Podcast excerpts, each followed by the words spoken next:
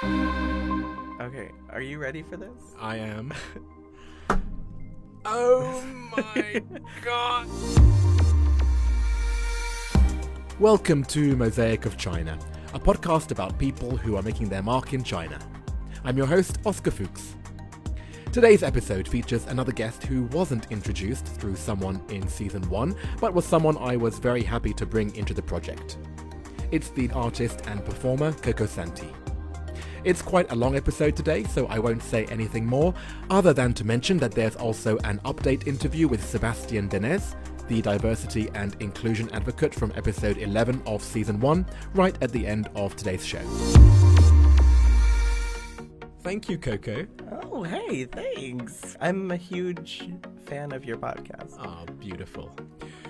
Coco, so let me mention your real name just once at the start. So your real name is Giovanni del Toro, right? That is correct. No relation to Guillermo del Toro. And Giovanni is Italian and del Toro is Spanish, is that right? Uh, yes. Um, That's a weird mix. Come on, explain. there's no explanation. like my brothers are Kenneth, Christopher, and Stephen, and I am Giovanni with a J. Like I'm not even the last child. Steven's the last child. I don't know where this came from. My mom was like, "Oh, this is probably going to be my last kid. Let's go crazy with it." And then Steven came. Well, before we go into this, let's see your object. So, of course, I ask everyone to bring in one object that in some way depicts their life in China. So, what did you bring? Okay, are you ready for this? I am. Kevin. Oh my god! Yeah, that's why I was curious how you're going to actually show this on your WeChat groups. Uh, Kevin is one of my first props that I ever bought when I started drag, and that was when I lived in Wuxi. It's a decorative piece. That's what I like to call him. Well, you say decorative. I can see glitter on Um, it. yeah, he's really hard to clean. he's just he's. Uh, this was a piece that was very much worth it. I also brought him to my first drag show here in Shanghai, and ever since then, even though he doesn't always make an appearance on stage, he always comes with me. He's just interesting to look at. But more importantly, I bought Kevin at a random like outdoors sale. He was just chilling on a blanket.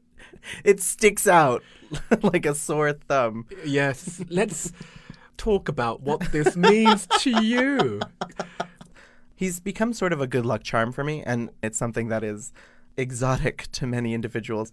But he does bring me like a lot of comfort knowing that I have a prop that I can use if necessary. If people aren't feeling like really lively or anything, you bring out Kevin, and Kevin just makes people feel a little bit happier. Mostly because of the shock factor, and a lot because it's just a strange thing you don't see every day. It's the perfect object that I could have imagined you bringing. Yeah, I mean, I'm not a crude person. My, most of my work is very like artistically inclined. For me, Coco Santi is just like an extension of myself.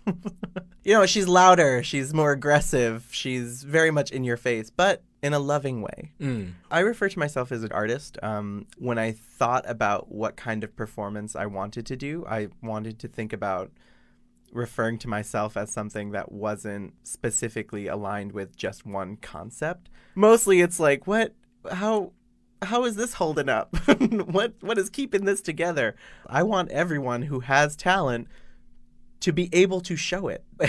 Right. Not in the confines of like one idea.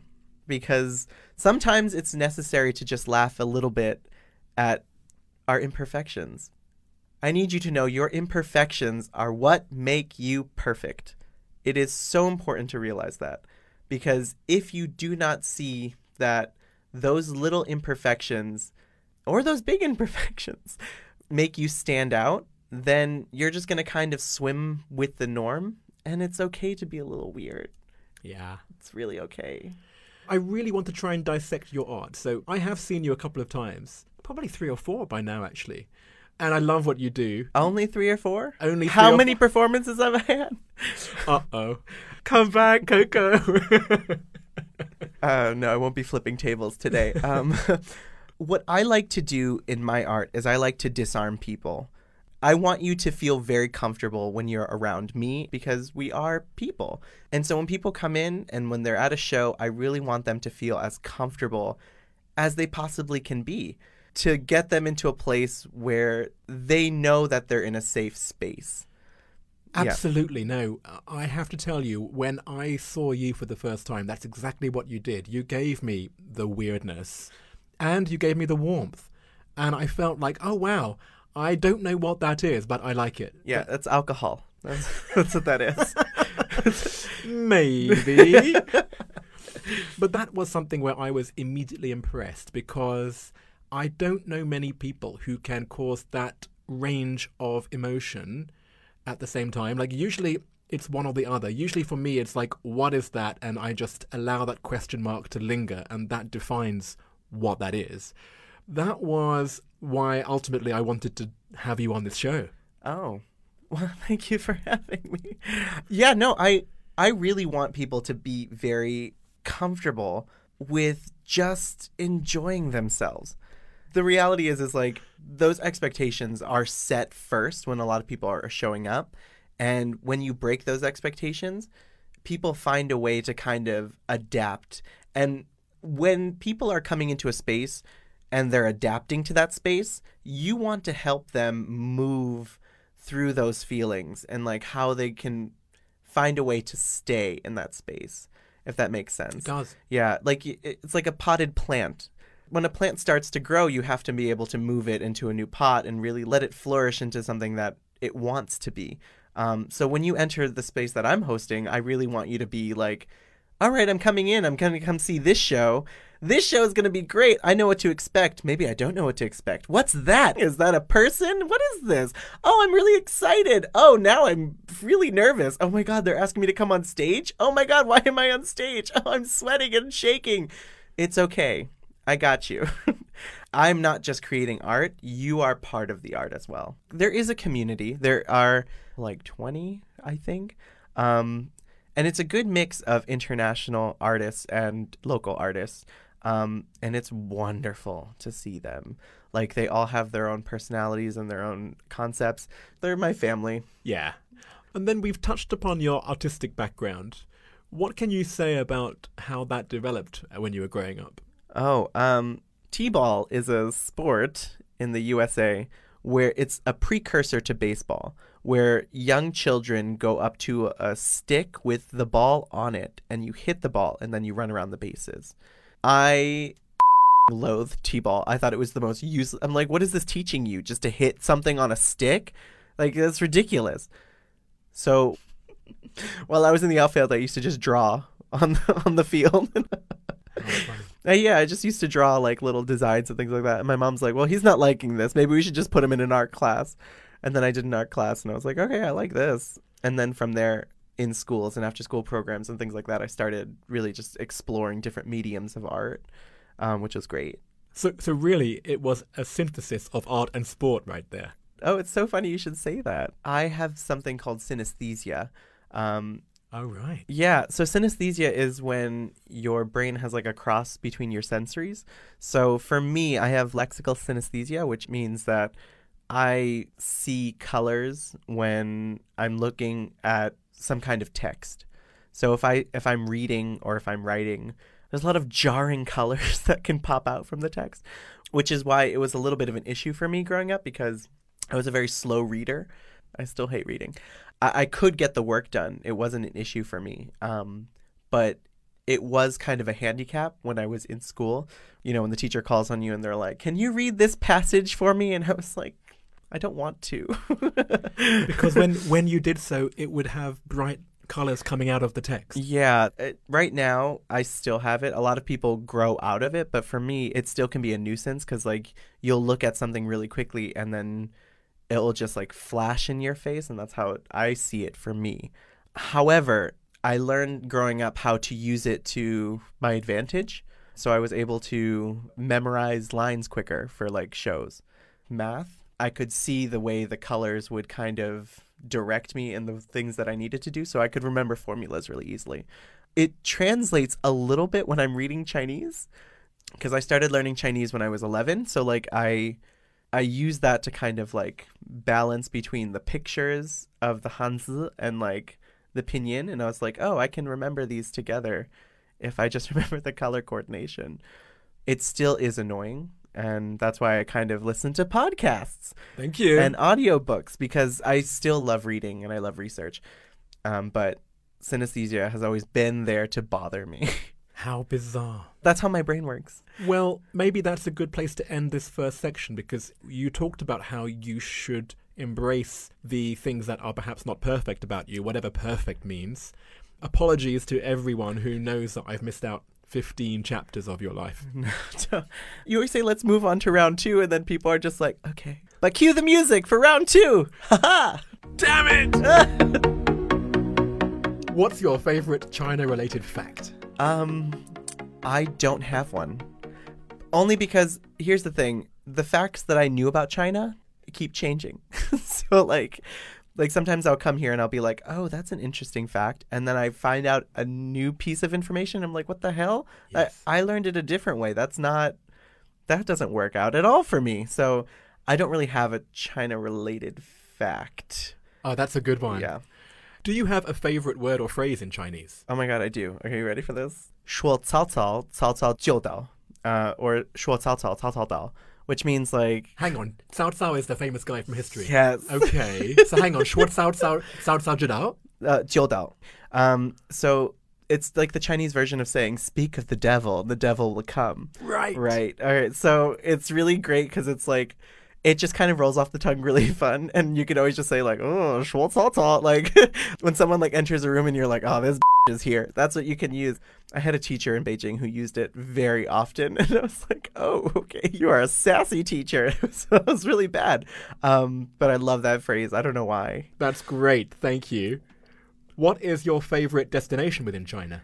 Uh, my favorite place in China is any place with a very large window and a coffee shop. Now, the reason being is because I like going on a train and going to a random city, finding a coffee shop, and just sitting by the window, doing my work, and people watching. That's just what I enjoy doing. I love doing it in the US as well. I Yeah. like that. Yeah. If you left China, what would you miss the most and what would you miss the least? Um, same answer for both. It's a combination of three things: Taobao, Meituan, and Didi. Once I go back home to the U.S., I'm gonna be so sad that I have to start using Amazon or I can't order food randomly in the middle of the night without paying a surcharge of like 500 yuan, you know, or getting a taxi for the price of a cup of coffee. And I get it. I understand why, but my god, it's so convenient and I hate that I've adapted to it so well. Oh, this is why it's also the thing you won't miss. Oh, it makes me a monster. I'm going to have to like learn how to be a stable human being without the aid of like things that can come to my doorstep whenever I need it. Yeah. Is there something that still surprises you about life in China? China has grown so fast and so quickly, and so many cities have developed. But one thing that will always surprise me is the obstacles that I think it's just for like people to get a kick out of. Like, the only entrance into the metro is you have to walk all the way down here, and we could open this stall up, but we're not going to do that. They're just minute little things that just don't, it's not necessary. I think it's all the more pronounced because 99% of the things are quite streamlined, are quite organized. And then why? Why have this one thing which does not make sense? Yes, it's just the little things. Where is your favorite place to go out to eat or drink or hang out? Oh, um, I am a huge foodie. And I say this with pride. I'm foodie and I'm fat and I love it. That being said, I thoroughly want to give a shout out to Charlie's. Charlie's Burgers. Charlie's Burgers, yes. There are times really, really late at night where I'm just like, all right, I need to eat something because I'm coming home from work at 4 a.m. and I don't mind eating something like lanzhou lamien, but like I don't want something heavy and oily and greasy. And I'm like, oh, Charlie's is open. I can just have like a chicken nugget. What is the best or worst purchase you've made in China? The worst purchase I ever made was um, these shoes and being like a 47, 48 in China size. I'm thinking, oh, okay, maybe I can, you know, find something that will fit because everyone has all these really nice shoes. And I have like three from like the US because it's the only thing I have. And I bought these shoes and they were just I don't know what they were. they weren't designed for a human foot. They're like, oh, a goat is going to be wearing this. It'll be fine. It was just shaped so off and it pinched in ways that like never pinched before. And stupid me was like, I'm going to wear these for a show. They're supposed to hurt like this. It's fine. Those things were so, so poorly made. The heel snapped. Oh god. Yeah, I was so angry. I was like, who is this made for? What is your favorite WeChat sticker? Oh, there's so many. Um, Okay, send it to me now. I sent you.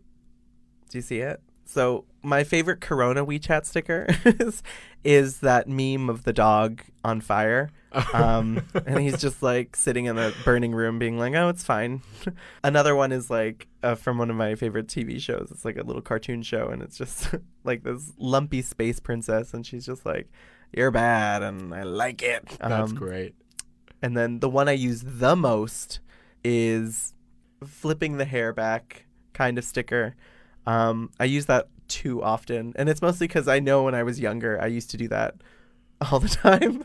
I'd be like, "Yep, And it's the tongue placement too. yeah, that's it's literally the face that I make all the time." Oh, that's great. That is the sticker that I use the most. What is your go-to song to sing at KTV? Um, I am not a singer. I have no musical bone in my body. I I really don't. I don't. I like musicals. I like Broadway musicals, but I, I'm mostly just kind of like chill at KTV while my friends, who are all performance people, sing. But I'm pretty good at Super Bass by Nicki Minaj. Okay. Yeah. And finally, what other China-related sources of information do you rely on? Oh my God, get ready for this. There is a website called Dan Dan Zan. All right. Yeah, you really, really need to use it, especially if you don't have access to a lot of uh, film and television online. This website uh, gives you the access to watch a variety of television shows. Oh, it's got a good library, has it? Oh, it has the best. You will never have a problem finding something you want to watch on Dan Dan Zan. Wow. Yeah. Okay, you've opened a new door for me. Oh, please, you have to use it. Coco, what a pleasure. Oh, thank you, Mr. Fuchs. And finally, you know what's coming next, don't you? If there was anyone in China who you recommend that I should interview for the next season of Mosaic of China, who would you refer? Uh, yes, there is an individual named Xue Xiao. He is one of the uh, heads for CinemaQ, uh, which is a queer film initiative in Shanghai. Uh, I think it would be really fun to have a conversation with him because he has great stories. Because he also does work with another program called Queer Talks as well. Well, thank you. I look forward to meeting Xue Xiao, and thank you again, Coco.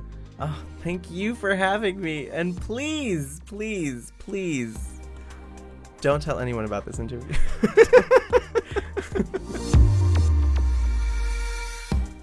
So, first things first, if you've been questioning whether or not to subscribe to the premium version of the show, I hope today's episode will push you that much closer to making the investment.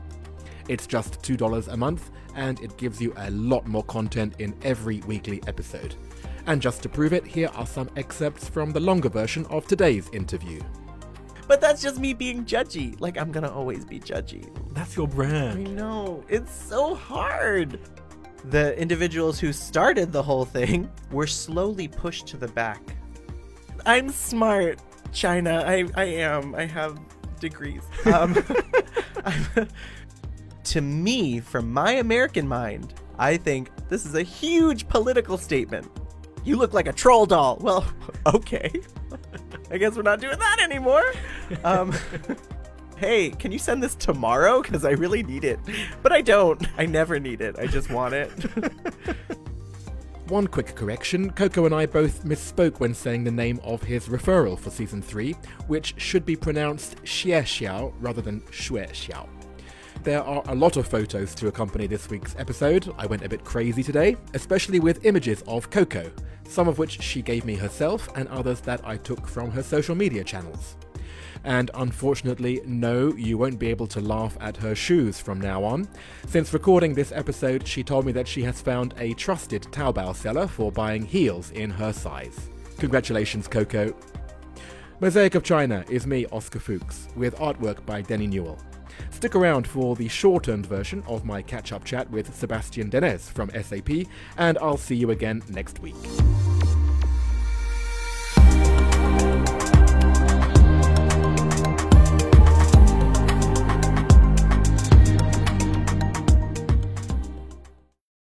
Sebastian, lovely to see you. Same here.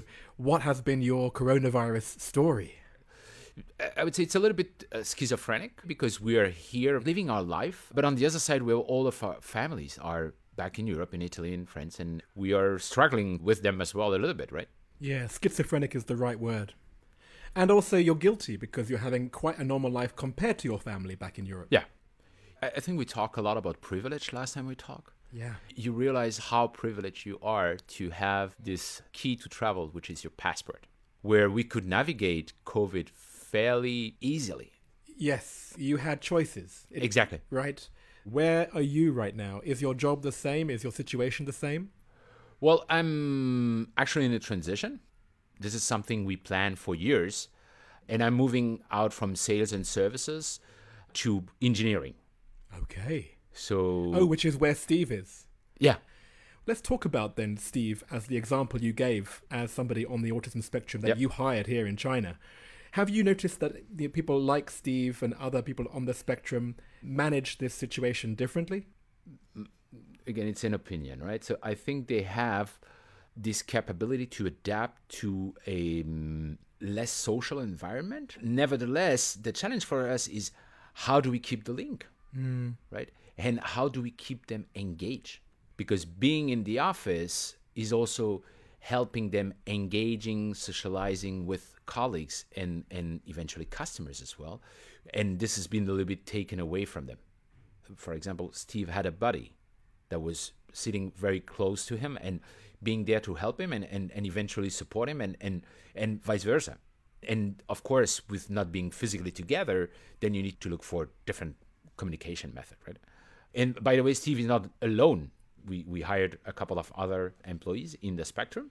We are in the process to hire one right now because we didn't want COVID to be our excuse not to continue. That's great because it's like a muscle that if you don't exercise it, it will start to atrophy. Th- that's interesting because that's a conversation I, I had yesterday with a few other people. When we met 15 months ago, we were establishing a lot of foundations that we see today holding our entire building of diversity and inclusion within the company. Many of the actions that we started, that I started personally, I am very lightly involved, which means And it's been embedded in the culture. Exactly. And that's what I'm most proud of. Not so much of what I've done, but much more of the seeds that have been planted and the trees that have grown. Well, that's great. And, you know, it's nice to hear that a year on, it's not just a story, but it's a legacy. Sebastian, thank you so much. It's been great to catch up with you again. You actually referred somebody who, for certain reasons, could not be part of the next season of the podcast, but we have a very nice person who could step in. And so I will include parts of this interview in that episode. It's still been a great excuse to catch up with you, so good luck with the future. Thank you, Oscar.